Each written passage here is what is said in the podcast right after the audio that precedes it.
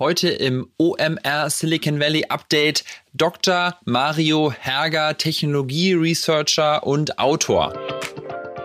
Und jetzt aber umgekehrt, das waren nicht, die, nicht so sehr die Lehrer oder die Schulen, die da Probleme hatten oder schuld waren, sondern nachdem sie Zoom verwendet haben, haben die, hat die Schule 50 Hassmails von Eltern gekriegt, wie sie das denn machen können, dass sie Zoom verwenden, das von Datenschutz her so furchtbar ist. Ja, und haben einen Aufstand gemacht. Das heißt, den Leuten, den Eltern war wichtiger, dass der Datenschutz eingehalten wird, als dass ihre Kinder Ausbildung, eine Ausbildung erhalten in einer Krisensituation. Ich rede nicht von einem Standardzustand, sondern ich rede von einer Krisensituation, wo man manchmal Regel brechen muss, ja, weil es anders nicht geht. Und da frage ich mich, was zum Teufel läuft hier schief in dem Land? Herzlich willkommen zum OMR Silicon Valley Update der Podcast mit Christian Bützer, der euch von deutschen Erfolgsgeschichten aus San Francisco und dem Valley berichtet. Mario ist Forscher, Keynote-Speaker, Berater und Autor von vielen spannenden Sachbüchern, in denen es in der Regel ebenfalls um das Silicon Valley und vor allem um das Mindset hier vor Ort geht. Und wir werden in der Folge heute das erste Mal meinem Namen oder dem Namen von meinem Podcast gerecht und sprechen über das Silicon Valley und was aktuell passiert.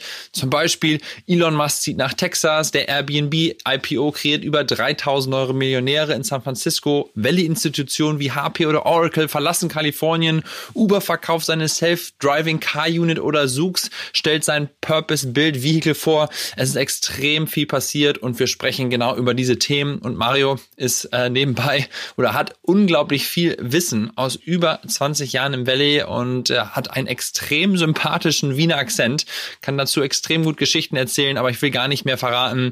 Ab geht's direkt in den Podcast. Moin Mario. Hallo Christian. Grüß dich. Du, ich bin total gespannt heute auf unser Gespräch. Wir hatten ja die, die Ehre, schon mal letzte Woche zu sprechen und dann hat aber die Aufnahme nicht äh, geklappt. Aber ich bin echt super froh, dass wir das nochmal machen, weil gerade in der letzten Woche hier im Valley so viel passiert ist und du bist ja Trend- und Technologieforscher sozusagen.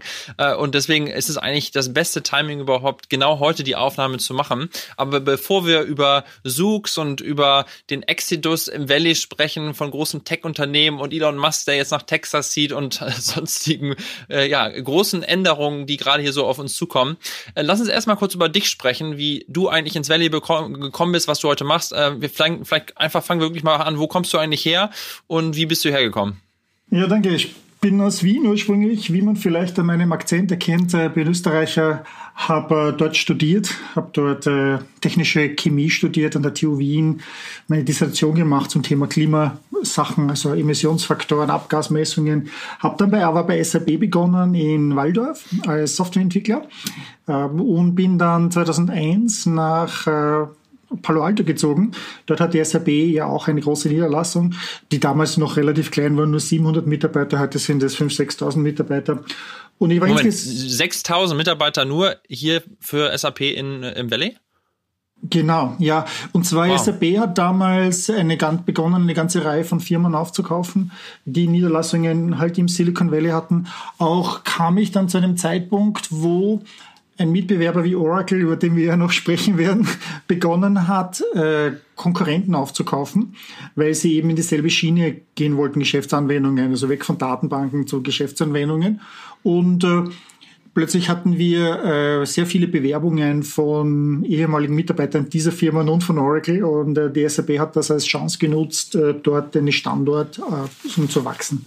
Da muss, man, da muss man dazu sagen, die SAP hatte damals ich kann die genauen Zahlen nicht, kann ich mich nicht erinnern, aber ungefähr 45.000 Mitarbeiter. Mittlerweile sind es ja fast 100.000. Damit ist es ganz klar, dass halt auch so ein Standort wächst. Und dann war ich noch ja. einmal 15 Jahre insgesamt bei SAP bis 2013 und habe mich dann selbstständig gemacht. Und ich war zwar anfänglich Softwareentwickler und Softwareentwicklungsleiter, bin dann aber in die Richtung Innovation gekommen, also Innovationsstrategie. Was sind so die Technologien, die im Silicon Valley für unseren Standort halt wirklich wichtig waren, die gekommen sind, Cloud, mobile Geräte. Und äh, es war notwendig von unserer Seite, diesen Input in, die Firma reinzutragen, also in die Zentrale, in andere Niederlassungen.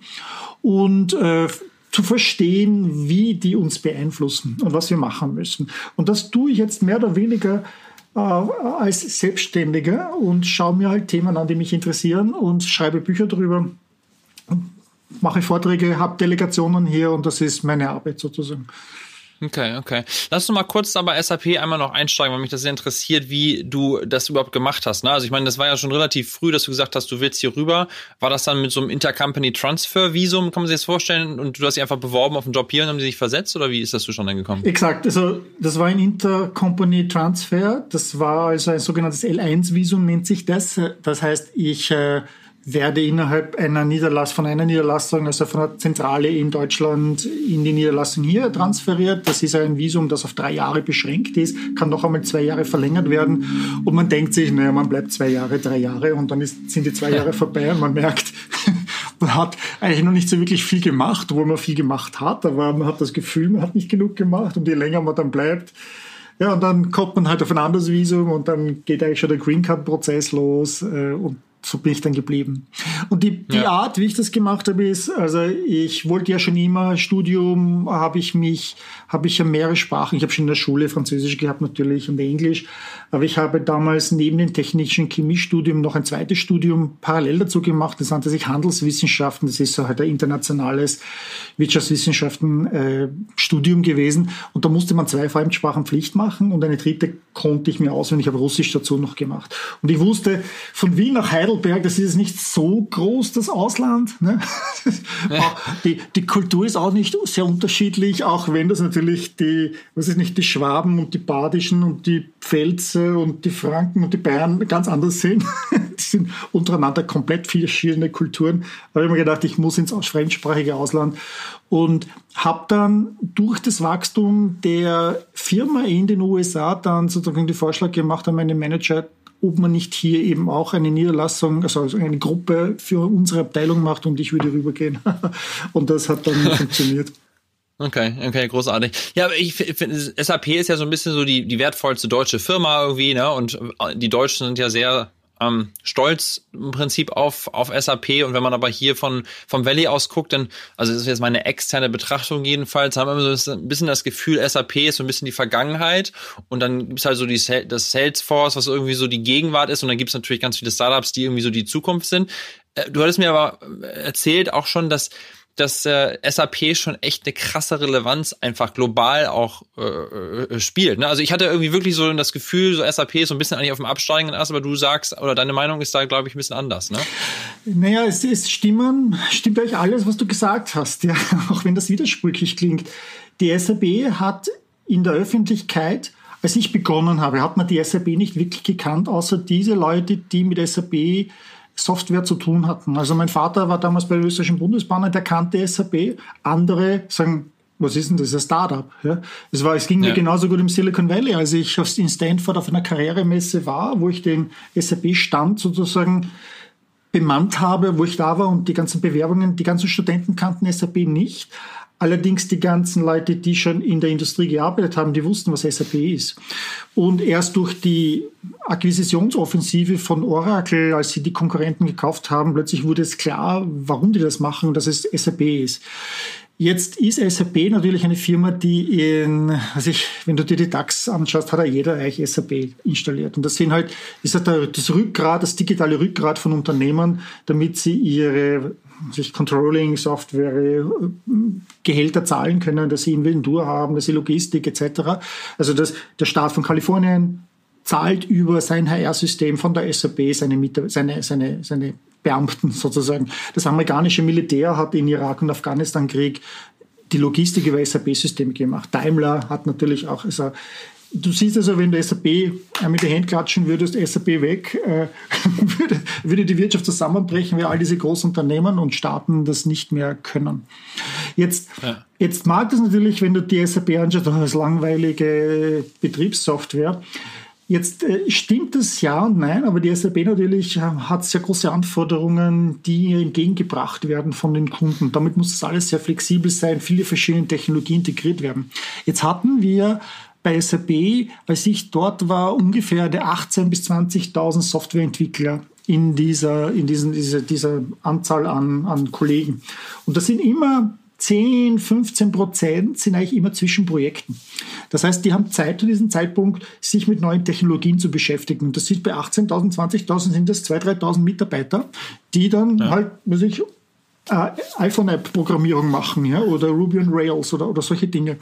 Und damit kommen die natürlich mit neuen Konzepten hervor, wo du das, das so normal als SAP-Kunde nicht siehst. Ja, und das sind aber sehr innovative Sachen, das sind aber so viele, äh, ein einzelnes Startup kommt mit einer tollen Anwendung und die reden groß darüber. Bei SAP passiert das halt unter dem, unter der, dem Radar. Das geht halt in dem Getönse, dass die SAP mit seinem Marketing und, und ein großes Unternehmen halt macht, geht das halt unter. Ja, ja, ja. Und du bist ja dann aus SAP praktisch in diese Technologieforschungsrichtung gegangen und hast dich ja, hast du ja gerade schon gesagt, selbstständig gemacht in dem Bereich.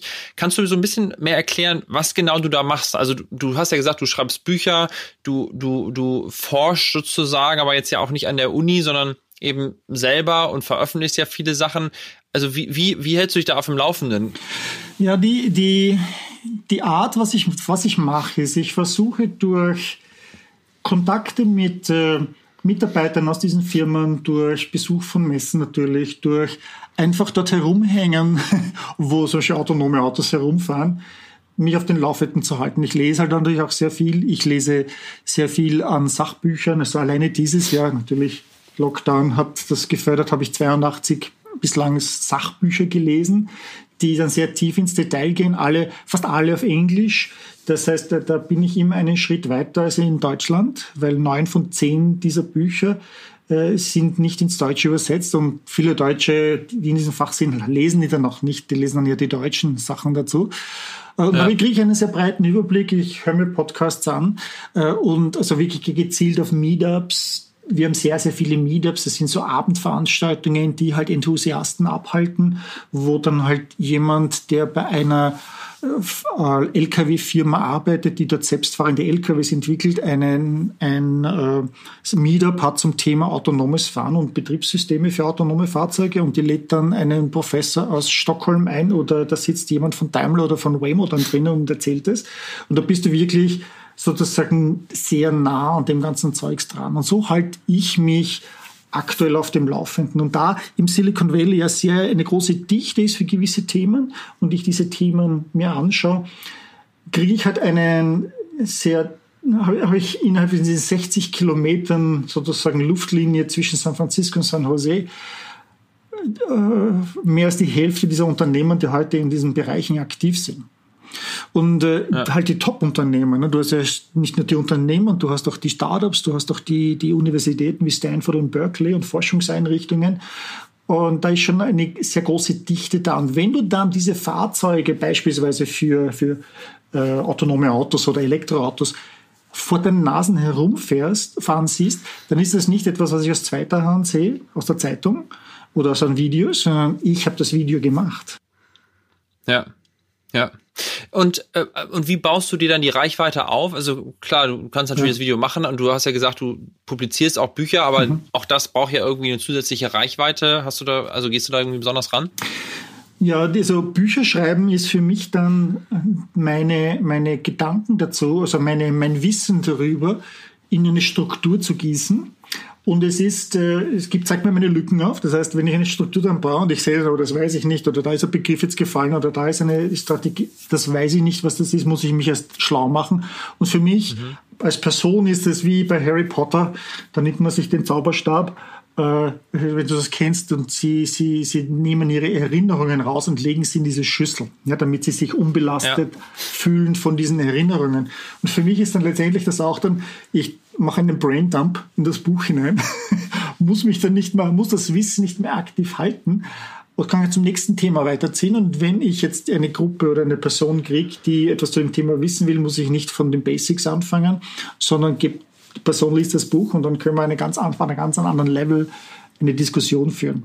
So, wenn ich jetzt ein Buch wenn der Verlag das Buch herausbringt, dann natürlich hat der seinen Marketingapparat natürlich auch und die Buchhandlungen legen das auf und Bibliotheken nehmen das und so weiter und, und dann Zeitungen besprechen das. Aber ich habe auch meine Newsletter.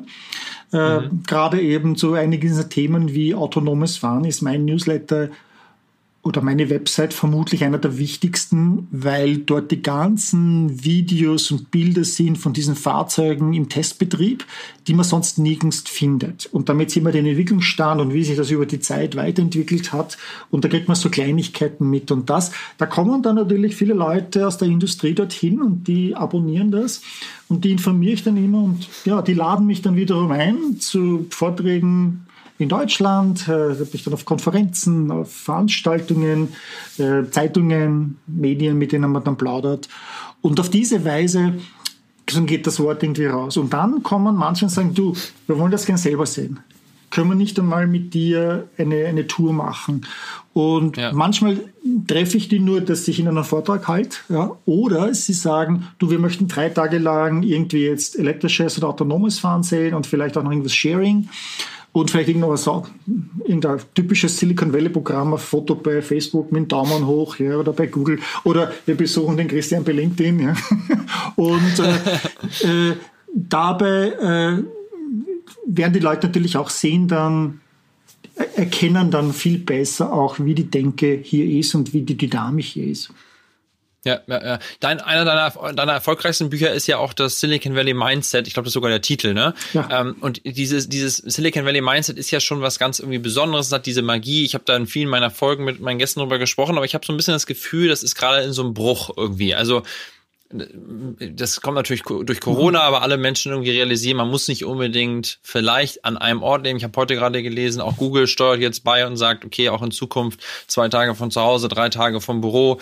Ähm, und, und da wird richtig so New Work fast, fast auch im Valley mhm. nochmal neu erfunden. Ähm, wie, wie, wie glaubst du, wie sich das jetzt verändern ja. wird? Also wird das Silicon Valley weiterhin so ein Magnet sein? Ne? Also wir können jetzt mal diese Themen ansprechen mit, ja. mit Oracle verlässt äh, hier das Valley, Tesla zieht weg. Das ist ja schon ein krasser Impact eigentlich. Was was ich als Meldung immer gekriegt habe von als Kommentar von Besuchern hier, wenn wir also durch die Büros äh, gelatscht sind von den Googles und den Facebooks und so, war, dass sie gemerkt haben, wie eng die Leute zusammensitzen. Sie sagen, da wären auf der einen Seite all diese Videokommunikationstools, Zoom, ja, beispielsweise kommen aus dem Silicon Valley und dann sitzen die Leute doch im Büro zusammen. Und es ist äh, nicht zu verleugnen, dass ein extremer Wert geschaffen wird, wenn man zusammen ist, physisch. Ähm, damit ist aber gleichzeitig auch viel Friktion im Sinne von äh, dem, dem, wie sich den Weg in die Arbeit oder zurück, ja, oder gewisse Dinge, die einfach dann gemacht werden, wo man nicht darüber nachdenkt, wenn man physisch zusammensitzt, ja, Meetings, Besprechungen, die man macht. Und ich habe das schon bei SAP damals erlebt. Mein damaliger Mentor war ein Bayer, der ähm, im Bayerischen Wald oder irgendwo an der tschechischen Grenze gewohnt hat und der drei Tage in der Woche war er in Waldorf bei Heidelberg und zwei Tage in Bayern hat er von Bayern aus gearbeitet. Und zu Hause, also Homeoffice, konnte er dieses Deep Dive, dieses tiefe Denken machen, äh, weil ihn keiner gestört hat. Und das habe ich ihn immer beneidet. Und ich glaube, jetzt merken viele Mitarbeiter, dass sie eine Balance finden müssen zwischen wo macht Sinn, zusammenzusitzen mit den Kollegen, mit der Gefahr, immer gestört zu werden und äh, im Homeoffice sitzen, wo ich mehr Ruhe habe, wo ich ein, zwei Stunden gewinne am Tag, weil ich nicht auf den Arbeits, wenn ich mich nicht auf den Arbeitsweg machen muss. Das heißt, ich denke, wir werden auch in Deutschland sehr, sehr viel stärker sehen, dass man ein gemischtes Modell machen wird. Und das hat natürlich viele Auswirkungen, was es bedeutet für Wohnungen, für Büropreise, für Homeoffice, Ausstattung und so weiter, Ergonomie, Verantwortliche etc. So, jetzt, jetzt äh, sind während, es ist nicht zum ersten Mal, dass jetzt Leute das Silicon Valley verlassen. Als ich 2001 hergekommen bin, das war unmittelbar nach dem Anschlag vom September 11, sind innerhalb von wenigen Monaten irgendwie eine halbe Million Menschen aus dem Silicon Valley weggezogen. Und wo ich vorher schon einen Kilometer vor der Abfahrt auf dem Pannenstreifen mich anreihen musste, um die Ausfahrt zu nehmen zu können, war dann plötzlich nach einigen Monaten nichts mehr los dort und ich konnte einfach so runterfahren. Äh, das ist dann wieder stärker gekommen, weil halt das nicht mehr nur eine Monoindustrie war, sondern multiple Industrien, verschiedenste Standbeine da waren. Und jetzt ziehen viele weg, die die, denen es aus gewissen Gründen nicht gefallen ist, so teuer geworden ist. Die merken, sie können auch das auch von anders machen. Sie brauchen nicht den Stress, äh, jeden Tag in drei Stunden im Stau zu stehen.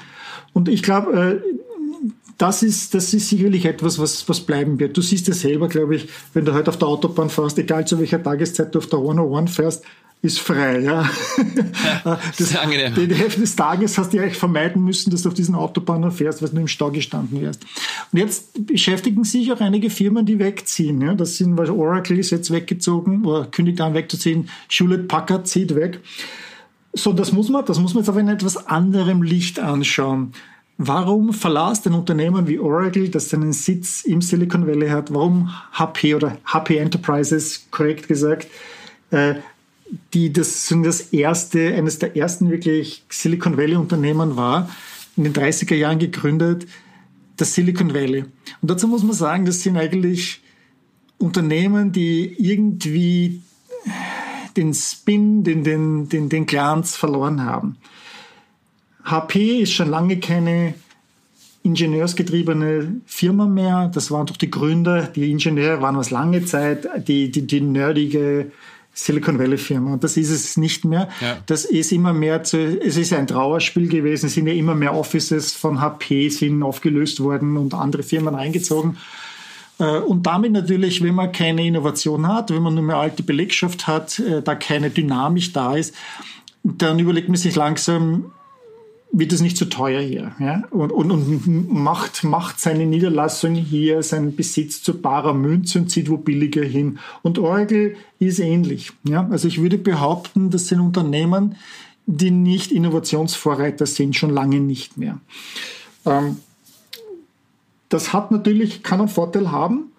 Auf der einen Seite kann es sein, dass sie an diesen neuen Standort frische Mitarbeiter reinkriegen, die neu dynamisch reinbringen. Auf der anderen Seite kann es sein, dass gerade die Leistungsträger, die sie haben, hier im Silicon Valley nicht mitziehen, weil die sagen, ich will hier bleiben, ich habe Familie hier, ja. ja und, und die finden immer einen Job. Äh, und damit kriegst du gerade die guten Leute verlassen dich. Äh, ja. Das kann so und so ausgehen. Es gibt Studien, was es bedeutet. Also ich habe da Studie gefunden, New York äh, sind einmal, äh, haben sie studiert, 38 Firmen, die in die Vororte gezogen sind von New York City und 35 ähnliche Firmen, die aber im, in New York geblieben sind. Und da stellt sich heraus dann, dass die Firmen, die, äh, die 35, die in New York City geblieben sind, doppelt so viel Profit oder doppelt so profitabel waren wie die weggezogenen. Weil halt doch dann du nicht die Talente anziehen kannst, wenn du ja. wo bist, das fernab vom Schuss ist. Jetzt ist natürlich Austin in Texas was anderes, das ist auch jung und dynamisch, aber es ist halt doch fernab vom Schuss. Palantir ist ja auch weggezogen, das ein relativ junges Unternehmen ist, aber das, die arbeiten sehr viel mit Regierung, mit Polizei, mit, mit Behörden, mit dem Militär und die sitzen halt in Washington. Ne? Ja, da muss man also das macht natürlich Sinn, dann auch die Nähe zu finden. Ne? Ich habe also das Gefühl, von den Medien wird das so aufgebauscht. Ähm, dass halt jetzt ja das Silicon Valley löst sich auf, so unter dem Motto als Clickbait, aber genau wie du sagst, das sind halt eher die Firmen, die sowieso vielleicht eher am, auf dem absteigenden Ast waren ja. und die das jetzt so ein bisschen als Opportunity sehen und sagen, ja gut, dann machen wir das jetzt und wir haben jetzt, wir fangen jetzt neu an, mehr oder weniger. Ähm, aber ich glaube auch, dass die wahrscheinlich die coolen, hippen, innovativen Firmen, die werden weiterhin sich hier ansiedeln und werden hier weiter vor Ort sein. Vermute ich auch. So natürlich, wir sind beide etwas vordisponiert, ja, wir wohnen hier und, und ja. glauben das nicht. Äh, aber es sind halt nicht die Googles oder die Airbus, die weggezogen sind, ne? oder, oder die Ubers und die Netflix. Und, und, und da weiß man halt, die wissen halt, was man hier hat. Ja, äh, äh. Lass uns mal über die, die nächsten News sprechen mit äh, Zoox. Ähm, ich hatte auch in der in, in einer der ersten Folgen einen, äh, einen guten Freund von mir, der auch bei Zoox einer der ersten Mitarbeiter war, hat die ganze Geschichte erzählt. Also wer da über Zoox noch mehr erfahren will, äh, der kann sich die Folgen auch anhören. Aber äh, das ist ja auch irgendwie so eine Wahnsinnsgeschichte. Dann mit Milliarden Exit und äh, an, an Amazon und jetzt haben sie dieses Fahrzeug rausgebracht und das fährt jetzt in San Francisco umher. Wie ist deine Einschätzung dazu? Also werden wir jetzt ab nächster Woche hier äh, mit dem Telefon äh, uns ein selbstfahrendes Auto bestellen? Also es wird noch ein bisschen dauern, äh, zumindest was Zugs betrifft.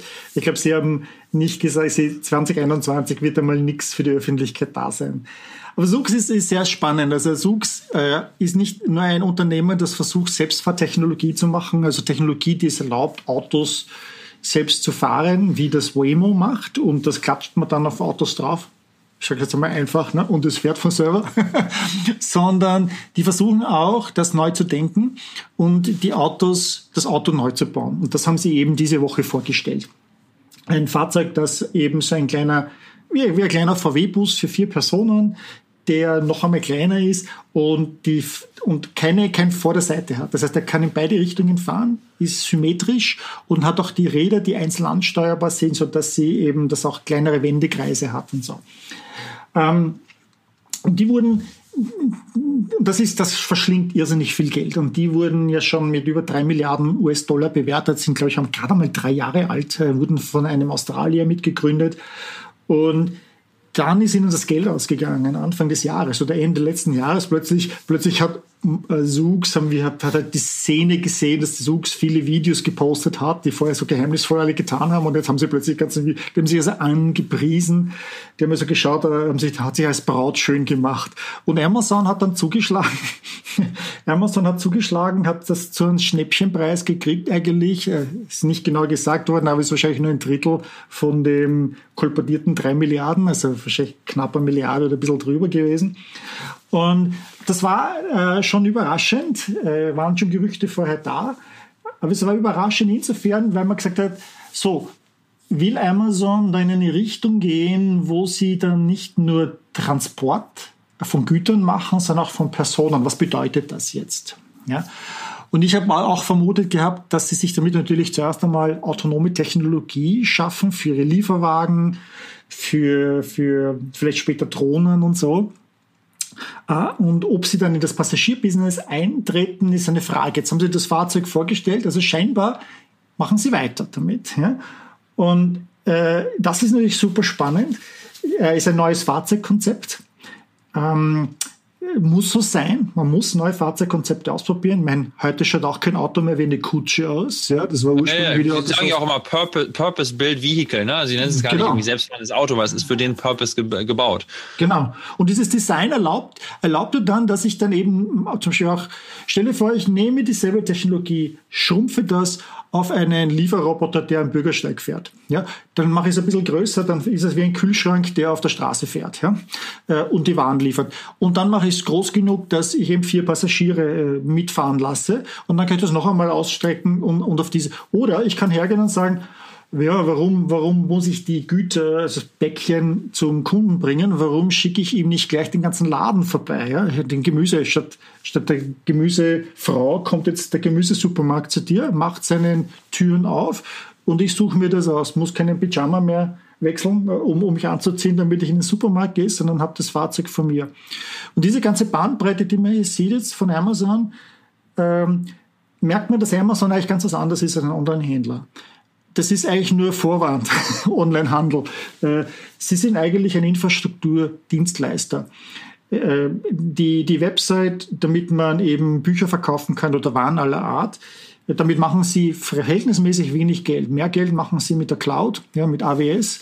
Mehr Geld machen sie und sie bauen eigentlich auch Infrastruktur auf wie Transport. Sie haben, glaube ich, über 120 äh, Transportflugzeuge mittlerweile. Ich wohne nicht so weit weg von einem Distribution Center von Amazon und da fahren hunderte von diesen Fahrzeugen hin und her und aus und ab. Äh, und da merkt man dann, Amazon macht was anderes. Die investieren strategisch in Robotik, in Drohnen, in Elektroautohersteller wie Rivian, ja, äh, und, und sowas wie SUX, kaufen sich damit autonome Fahrtechnologie, elektrische Fahrtechnologie, Flugtechnologie heran und gehen eigentlich als Logistikdienstleister hervor. Und damit attackieren sie direkt jemanden wie UPS, FedEx, DHL, die Post, die keines oder, oder nur beschränkt Wissen zu diesen Themen haben. Ich meine, ich meine, Amazon hat Cloud-Wissen. Ja? Amazon hat jetzt diese Firma gekauft, damit haben die im Haus autonomes Fahren äh, wissen. Das können sie zusammenbringen, das haben die anderen alle nicht. Und damit kann man dann einmal sehr viel billiger diese, diese Lieferung machen und auch sehr viel rascher. Vom Same-Day-Delivery, also Zustellung noch am selben Tag mit Prime, mache ich dann innerhalb der nächsten halben Stunde diese Zustellung nachdem du bestellt ja, hast. Was, was ich hier so spannend finde, ist, dass es so Firmen gibt wie Amazon, die halt da so krass investieren und dann Uber war die Nachricht diese Woche, dass, dass sie ihr selbstfahrendes mhm. Business sozusagen abgestoßen haben, wo man mal so gedacht hat, die ganze Bewertung von Uber basiert nur darauf, dass am Ende des Tages keine Fahrer mehr benutzt werden müssen und die haben halt ihre eigenen Autos und ihre eigene Selbstfahrtechnologie ja. und das haben sie aber jetzt verkauft, wo man sich so fragt, wie passt das zusammen? Ja, das ist, hier, hier habe ich eine Theorie. Ja? Und zwar, die hat damit zu tun von Unternehmen, die Gründer geführt und Manager geführt sind. Ein Gründer wie Jeff Bezos, Amazon, oder man kann sagen Tesla ja mit Elon Musk als, als Besitzer äh, oder die Google mit Larry Page und Sergey Brin haben eine ganz andere Machtstellung innerhalb des Unternehmens, auch weil sie natürlich große Aktienpakete haben und, und ein Haupteigentümer des Unternehmens sind. Und da sind, äh, da haben andere Investoren weniger Einflussmöglichkeiten oder, äh, sagen wir so, vertrauen dem Gründer auch stärker in, ja. in dem, was er macht, weil, weil sie ja schon recht hatten damals äh, beim Unternehmen machen. Jetzt ist bei Uber ja vor einem Jahr, etwas mehr als einem Jahr, ist der, einer der Gründer, der, der CEO, der Travis Kalanick, ja rausgeboxt worden aufgrund all dieser, dieser Schwierigkeiten, äh, Sexual Harassment, Vorfälle und dem Uber-Unfall in, in Phoenix, mit, wo die Frau getötet worden ist von einem selbstfahrenden Auto und, und, und toxischer Arbeitsatmosphäre. Und da ist ein neuer äh, CEO reingekommen und er wird vom Aufsichtsrat bestellt. Der hat keinen Aktienmehrheit oder keinen groß genug, einen Aktienanteil, der groß genug ist, um Einfluss zu haben. Und er kriegt halt die Vorgaben vom, vom Aufsichtsrat, ne? die Strategie. Ja. Äh, und, und der da ist, das schon letztes Jahr ist eben, war klar, dass autonomes Fahren, die Entwicklung dieser Technologie ist sehr teuer. Da hat äh, ja Uber geblutet äh, und, und äh, jetzt mit, mit, mit dem Covid-Lockdown äh, ist ihnen das ganze Passagiergeschäft ja weggebrochen. Und damit ist der Druck zu groß geworden, dass sie gar keine andere Chance hatten. Ja, das haben sie es ausgelagert, verkauft. Damit geht sozusagen das an Aurora über, wobei Uber gemeinsam mit Partnern 40 Prozent jetzt an Uber hält, äh, an Aurora hält und versucht, das Vorgreifrecht auf diese Technologie zu haben. Ja, aber es ist ganz klar, äh, hier ist zwar ein junges Unternehmen wie Uber, aber das ist schon nicht mehr vom, vom Gründer geführt. Das ist von einem bestellten Manager und der wird auf ganz anderen Kennzahlen bemessen. Der ist vier Jahre bestellt, da muss der Aktienpreis nachher stimmen für, den, für die Investoren. Wenn das nicht ist, fliegt er ja, oder fliegt sie. Und, und damit sind die, entstehen die ganz anderen Druck- und Kennzahlen. Ja, ja, ja. Ein, eine andere Sache, die diese Woche auch noch passiert ist, ja, dass Airbnb an die Börse gegangen ist und DoorDash. Und ich habe irgendwo gelesen, es gibt jetzt wieder 3000 neue Millionäre in San Francisco alleine. Ähm, das wird sich natürlich auch wieder krass so auswirken auf Immobilienpreise vielleicht oder auf Geld, was noch mal wieder vielleicht auch zurückfließt, ne? wenn man sich nur anguckt, was da die Gründer jetzt für, also die haben ja mehrere Milliarden jetzt plötzlich zur Verfügung. Ähm, was glaubst du, was da mit passiert? Also hat das noch, also weil viele der der, der frühen Airbnb-Mitarbeiter sind ja auch gar nicht mehr bei, bei Airbnb. Ja, ja. Was glaubst du, was hat das für einen Einfluss aus Valley? Ähm, das, das ist nichts Neues, dass äh, so viele Millionäre mit einem Schlag im Silicon Valley ge gemünzt werden oder gekürt werden. Ja? Das ist schon, man kann eigentlich jedes Jahr abschätzen, dass zwischen 1500 und 5000 Millionäre im Silicon Valley gekürt werden durch eben solche Exits, weil man die Börse geht, weil man verkauft wird und die frühen Mitarbeiter, die mit dabei geblieben sind, Geld gemacht haben. Jetzt muss man das so verstehen, wenn das, wenn das jetzt sagen wir, die, die Ostküste wäre, ähm, und die machen Geld, dann, dann sind das Banker, die kaufen sich dann eine Yacht irgendwo und, und wie eine Insel in der Karibik und verschwinden mehr oder weniger. Und, und ja. ähm, hier hast du es, das, und das ist eine der, der, der, der Sachen vom Silicon Valley. Du hörst da sehr viele Ingenieure, diese Nerds, ja. Deshalb ist das auch ein bisschen manchmal schwierig mit den Leuten hier. Das sind halt äh, Leute, die verliebt sind in ihre Technologien und Ingenieure sind. Und die machen nach so einem Exit, jetzt wo sie Geld haben, machen sie ihr eigenes Ding. Entweder machen sie ihr eigenes Startup mit dem Geld oder sie werden zu Investoren. Das heißt, ein Großteil dieser neuen Millionäre ähm, bleibt der, der, dem Info, der, diesem Ökosystem erhalten. Das heißt, sie, sie bleiben hier mit ihren Erfahrungen und das ist ja das, was das Silicon Valley so stark gemacht hat. Das hat ja schon begonnen damals, wenn man an hernimmt Shockley Semiconductors, wo diese acht Leute äh, Shockley verlassen haben, weil er ein, weil ein Management äh, sehr schlecht war, so gelinde gesagt, ja, äh, und haben Fairchild Semiconductors gegründet. Und da war einer drunter, der hieß Eugene Kleiner. Und der Eugene Kleiner war eigentlich der Eugen Kleiner aus Wien. Das war Jude, der damals von den Nazis vertrieben worden ist. Und der hat Kleiner Perkins gegründet, weil er gesagt hat, er ist Ingenieur und er hat gesehen, was sie für Schwierigkeiten hatten. Computertransistoren, Transistorchips, hat keiner verstanden von den Bankern, was das überhaupt ist, dass sie da Geld aufstellen. Und er ist Ingenieur, weiß das und ist dabei geblieben. Und das ist mit mehreren passiert. Und die Ingenieure, die dann wieder in diese investiert haben, die dann Unternehmen gemacht haben, sind dann wieder dazu gekommen. Schau dir an, Andi von Bechtolzheim, den Deutschen. Der hat damals dann Microsystems gemacht, von null auf Milliardengröße mit seinen Partnern äh, gebracht, der Börsengang, hat das Geld genommen und hat das nächste gemacht, Arista. Und das ist auch wieder von null auf Milliarden. Dazwischen hat er einmal den, 100.000, den berühmten 100.000 Dollar Scheck an Google ausgestellt. Ja, und der ist nach wie vor hier im Silicon Valley, ist auch Mentor zum Beispiel im German Accelerator. Äh, das heißt, der bleibt, da hast jemanden, der hat zwei Milliarden Dollar Unternehmen gemacht, also zwei Unternehmen geschafft, die Milliardenbewertungen, und das ist natürlich etwas, äh, was dir als Gründer dann sehr hilft, weil der weiß, die Probleme vom, vom, von klein auf bis zu groß, ja, die, die Probleme ändern sich stark. Und das ist die Dichte, die du im Silicon Valley hast. Das ist diese, diese 3000 Millionäre von Airbnb. Da wird es jetzt sicherlich sehr spannende Sachen dann geben in den nächsten Jahren, die von ehemaligen Airbnb-Leuten kommen. Ja, lass uns mal über die nächsten Jahre sprechen. Du schreibst ja gerade an einem Buch, das wird heißen, glaube ich, Future Angst. Ähm, was meinst du damit? Ja, das kommt aus dieser Idee des, der German Angst. ja. Das haben wir sicher immer gehört. Jetzt vielleicht, vielleicht ein prägendes Ding. Ich war auf einer Veranstaltung in Las Vegas, habe dort vor 30, 32 oder 32 IT-Consultants gesprochen und frage immer in die Runde und so hinein zum Schluss, man muss der Technologie so offener sein. Wer von euch hat denn eine Alexa zu Hause? Und dann rief einer aus dem Hintergrund, Alexa, hör dir mal zu. Und kein einziger hat aufgezeigt gehabt. Ja? Das heißt, keiner Alexa zu Hause gehabt. Oder wenn du fragst, wer von euch, oder ich bin dann in Bad Nauenheim äh, auf einem Automotive-Kongress, 300 Leute, und ich frage sie zu, zu Türen und, und Klappen, also Verschließmechanismen bei Autos und Zugangsmethoden zu Autos. Und ich frage sie, wer von euch hat denn ein, ein Smartphone mit Gesichtserkennung? Ja? Von den 300 Leuten zeigen vielleicht fünf auf. Was fällt dir sofort ein mit Gesichtserkennung im Auto? Du kannst damit zum Auto gehen, das Auto öffnet sich, weil es dich erkennt, wie Schlüssel. Ja? Und wenn du mit dieser Technologie nicht experimentierst, hast du keine Ideen dafür. Ja?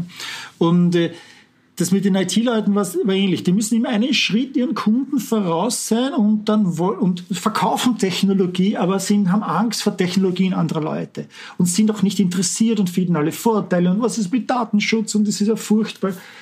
Und da frage ich mich, wie kommt es zu dieser Angst? Deutschland war das Silicon Valley vor 100, 130 Jahren.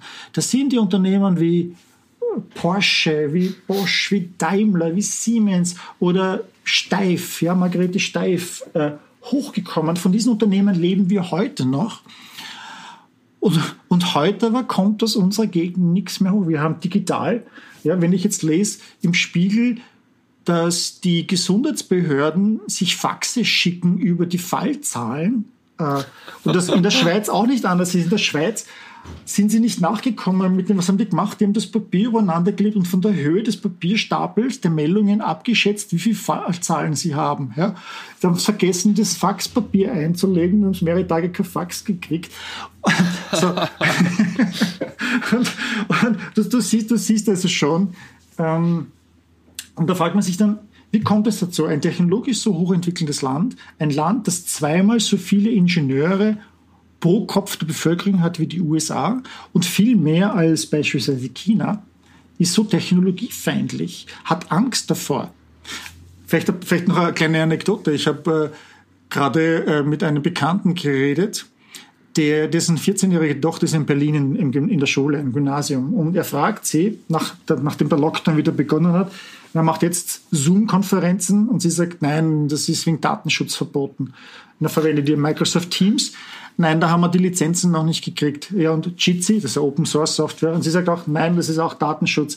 Ja, wie, wie macht ihr das dann mit den Hausübungen? Ja, wir kriegen das ausgedruckt auf Papier, das müssen wir abholen oder wird uns zugeschickt. Ja, so. die Schulen haben, das war, im, das war schon im Oktober, November jetzt, ja, also acht Monate nachdem das war. Und jetzt aber umgekehrt, das waren nicht, die, nicht so sehr die Lehrer oder die Schulen, die da Probleme hatten oder schuld waren, sondern nachdem sie Zoom verwendet haben, haben die, hat die Schule 50 Hassmails von Eltern gekriegt, wie sie das denn machen können, dass sie Zoom verwenden, das vom Datenschutz her so furchtbar ist. Ja, und haben einen Aufstand gemacht. Das heißt, den Leuten, den Eltern war wichtiger, dass der Datenschutz eingehalten wird, als dass ihre Kinder Ausbildung, eine Ausbildung erhalten in einer Krisensituation. Ich rede nicht von einem Standardzustand, sondern ich rede von einer Krisensituation, wo man manchmal Regel brechen muss, ja, weil es anders ja. nicht geht. Und da frage ich mich, was zum Teufel läuft hier schief in dem Land? Ja? Und das versuche ich zu analysieren, ob wir immer so waren was wir früher, was haben wir früher alles können, was können wir heute nicht, wo schießen wir uns selber ins Knie. Ja? Ja, ja, äh, super, super spannendes Thema. Genau diese äh, Thematik mit Zoom habe ich auch direkt äh, live erlebt. Meine Tante ist witzigerweise Lehrerin und äh, die, bei denen ist das genau in der Schule auch verboten worden. Und das fängt ja nicht nur damit an, sondern das geht noch viel weiter. Google Docs oder ähm, auch mit Microsoft dann das Problem, ja, da gibt's die Lizenz dann nicht und das ist zu teuer und so weiter. Das halt, da, da fragt man sich, wie wird sich denn dann ausgetauscht? Und vor allen Dingen ist es ja auch gerade die jungen Leute, die müssen ja eigentlich auch sich daran gewöhnen, weil das ist ja auch wie die Arbeitswelt funktioniert. Ne? Wenn man in dem Alter nicht jetzt heute lernt, wie wie arbeite ich gemeinsam an einem Online-Dokument, wie soll ich das dann nachher ja. im internationalen Wettbewerb auch so schnell übertragen? Es ist schon Wahnsinn wirklich, dass da in vielen Bereichen man dann wahrscheinlich im deutschen Mindset wirklich hinterher liegt. Ja, die, die Signalwirkung ist, ist schrecklich, wenn du dir das anschaust. Äh, es geht ja, geht ja weiter. Ich meine, schau dir an die, den Bau der Tesla-Fabrik in Grünheide, was da für Widerstände sind. Oder der Tunnel, der zwischen Dänemark und Deutschland gemacht wird, da, da gab es von deutscher Seite über 12.000 Einwendungen, von dänischer Seite glaube ich 120. ja, und da fragst du dich, was, was zum Teufel stimmt nicht? Das ist ein Signal, das man nach außen gibt. Und ich habe meine, meine Newsletter-Abonnenten, die natürlich, da muss man dazu sagen, das ist keine repräsentative Umfrage, ich habe die befragt, was fällt euch ein, wenn ihr daran denkt, dass es, äh, wenn ihr dann, was, was Deutschland in den letzten, letzter Zeit an technologischen, ökonomischen, ökologischen, wirtschaftlichen, äh, ähm, ähm, politischen, was weiß ich, was, was reinfällt an Erfolgen. Und umgekehrt an Misserfolgen. Ja? Und das mhm. habe ich dann sagen, aufgezeichnet für, sagt, sagt mir das zu USA, sagt mir das zu China, sagt mir das zu Deutschland. Und da fällt den Leuten, also haben über 60 Leute geantwortet, da fällt den Leuten zu Erfolgen ganz wenig ein. Energiewende ist ein Ding, aber die ganzen negativen Sachen. Berliner Airport, Stuttgart 21, ähm, Transrapid, der nie gemacht wurde. Ja? ja, das fällt den Leuten ein. So, und wenn du jetzt ein, ein Ingenieur bist, sagen wir im Thema künstliche Intelligenz, autonomes Fahren, ähm, ja, also all diese heißen Themen, und du hast ein Jobangebot aus den USA, aus China und aus Deutschland. An welcher Stelle ist Deutschland dann? Wahrscheinlich, wahrscheinlich an so letzter vorne. Stelle von den dreien. Ja. Das ist eine furchtbare ja. Signalwirkung, dass dieses Land als, äh, also, es nicht fähig ist, Technologien zu entwickeln, äh, rauszubringen. Ähm, also wir, wir schrecken jeden davon ab. Das ist ein, als teilweise ein Trauerspiel und langfristig wird sich das negativ auswirken. Ja, äh, siehst du da irgendeine Empfehlung, sag ich mal? Also muss jetzt jeder einmal in Silicon Valley reisen und eine Reise mit dir buchen sozusagen und bei LinkedIn vorbeikommen. Nein, aber jetzt mal im Ernst. Genau, aber was kann man, was können die Menschen da lernen? Also immer dieses Negative, dieses ähm, ja. immer alles zu kritisieren und so, dass das, das, das, ich meine, das fängt ja. ja. an, wenn ich in den Supermarkt gehe in Deutschland, dass ich an die Kasse gehe und man wird irgendwie angegrummelt und wenn man hier in den Supermarkt geht, dann ist es vielleicht das andere ja. Extreme, dass sie jedem, dass die Leute einen fragen, ja, was machst du heute Nachmittag, wo du denkst, so, was ist denn das für eine Frage am, am Anfang? Aber diese, diese Freundlichkeit, diese positiv, äh, diese positive, äh, diese positive Energie, die du halt ja in Deutschland an häufig, an vielen Stellen nicht hast. Und man muss natürlich auch dazu sagen, ganz, um ganz fair zu sein, es gibt natürlich auch viele Deutsche, die sind sehr positiv, ne? wenn man sieht, was in Berlin teilweise funktioniert funktionieren. Ist ja auch nicht überall so, das muss man vielleicht einmal festhalten. Aber klar, ja. wahrscheinlich der Schnitt ist genauso, wie du erzählst. Ja, es, es, gibt, es gibt natürlich Hotspots jetzt von Leuten, die wirklich so diese Silicon Valley-Denke auch in Deutschland haben und, und sagen, wir müssen was ändern und sich dann eben auch finden. Ähm, ich glaube, ich glaube, eines der großen Probleme ist, dass, es ist ein Fluch hier eigentlich, dass wir sehr erfolgreich waren über die letzten 100 Jahre. Deutschland äh, ist von einem bitterarmen Land man muss, man muss sich das ja vorstellen, 18. Jahrhundert, 19. Jahrhundert war Deutschland äh, ganze Kontinent eigentlich war ein, ein Agrarland und das technologisch fortgeschrittenste Land war damals Großbritannien. Ne? Und äh, man hat dann eben versucht, diese Technologien zu kopieren und teilweise zu stehlen und, und was die halt Chinesen jetzt mit uns machen, haben, haben wir damals gemacht. Ne? Und innerhalb von kurzer Zeit äh, ist in Deutschland zu einer Industrienation geworden, zu einer wohlhabenden Industrienation und zu einem der reichsten Länder der Welt. Ähm, und damals hatte man nichts zu verlieren, man konnte nur gewinnen. Hm? Heute hat man sehr, sehr viel geschaffen, dass man verlieren könnte. Und deshalb hat man Angst und deshalb riskiert man nichts. Und dann hat man halt ein Land, eine Region wie Silicon Valley oder ein, Land wie Israel, wo die Leute nur gewinnen können. Oder China, die von nichts kommen plötzlich, wo die Eltern teilweise noch an Hungertode sich an Hungerskatastrophen in den 60er Jahren erinnern können. Äh, und du bist jetzt da in einem hochindustrialisierten, modernen Land. So, und, und jetzt stürzen wir uns, wir kippen von diesen Chancen ergreifen auf Risiken vermeiden. Äh, und alles ist so aufgesetzt. Und wenn man dann die Betrachtungen in, der, in den Medien und der Öffentlichkeit und den Diskurs erlebt, dann wird der sozusagen gehijackt, ja, äh, geentert von diesen Moralunternehmen, die immer vor den Gefahren warnen und, und da die Spin machen, dann hast du halt nicht die Ingenieure dann teilweise, die über das Thema Bescheid wissen, in den Medien präsent, sondern dann irgendwelche Philosophen, die noch stolz darauf sind, dass sie das technische Wissen gar nicht haben und stolz darauf sind, weil das würde nur belasten. Ja? Mhm. Ähm, und die sind dann die Meinungsmacher und werden als die großen Intellektuellen in Deutschland herumgereicht. Das das Land der Dichter und Denker und Ingenieure hat dann Leute, die von Ingenieurswesen keine Ahnung haben und eigentlich auch von der Philosophie keine Ahnung haben, wenn man sich genau anschaut. Und, und deshalb, wenn du dann über, in Deutschland über autonome Autos redest, ist das Erste, was du hörst, nicht, wie viele Unfälle man damit verringern könnte, wie viele Leute leben könnten und, und wie viel weniger Autos wir bräuchten, wie die Städte sich wesentlich besser für Menschen entwickeln könnten, sondern man redet zuerst von, ja, was ist, wenn das Auto um die Ecke kommt, nicht bremsen kann und da ist ein Baby und da ist eine Oma und wen soll es dann jetzt überfahren und töten? Ja?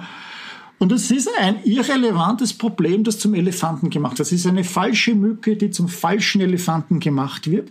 Weil wenn das ein relevantes Problem wird, dann hätten wir das in der Fahrschule geübt und geübt und geübt und, und bei der Prüfung gehabt und, und das haben wir nicht.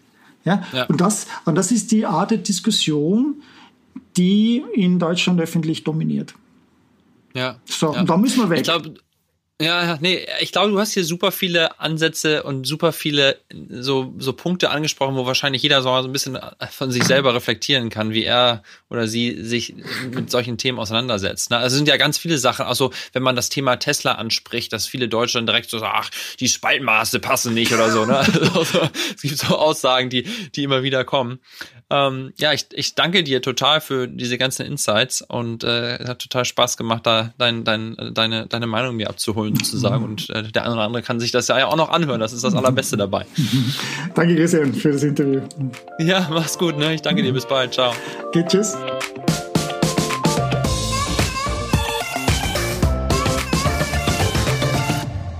Das war's mit der Folge mit Dr. Mario Herger. Ein bisschen anders als sonst, aber lasst mich wissen, wie es euch gefallen hat. Ich habe echt unfassbar viel gelernt. Mein Name ist übrigens Christian Bützer und ich bin einer der Co-Founder von OMR und euer Host. Und diesen Podcast hier, das OMR Silicon Valley Update, gibt es alle zwei Wochen neu. Überall da, wo du dein Podcast hörst. Und zum Schluss wie immer noch ein ganz kurzes Dankeschön an mein Team. Audio und Produktion von Nit Rote, Grafik und Design von Tamara Göbel und Editorial Support von Lisa Schmidt. Vielen Dank euch und du und ich. Wir hören uns dann hoffentlich wieder in zwei Wochen. Bis dahin, ich freue mich. Dieser Podcast wird produziert von Podstars bei OMR.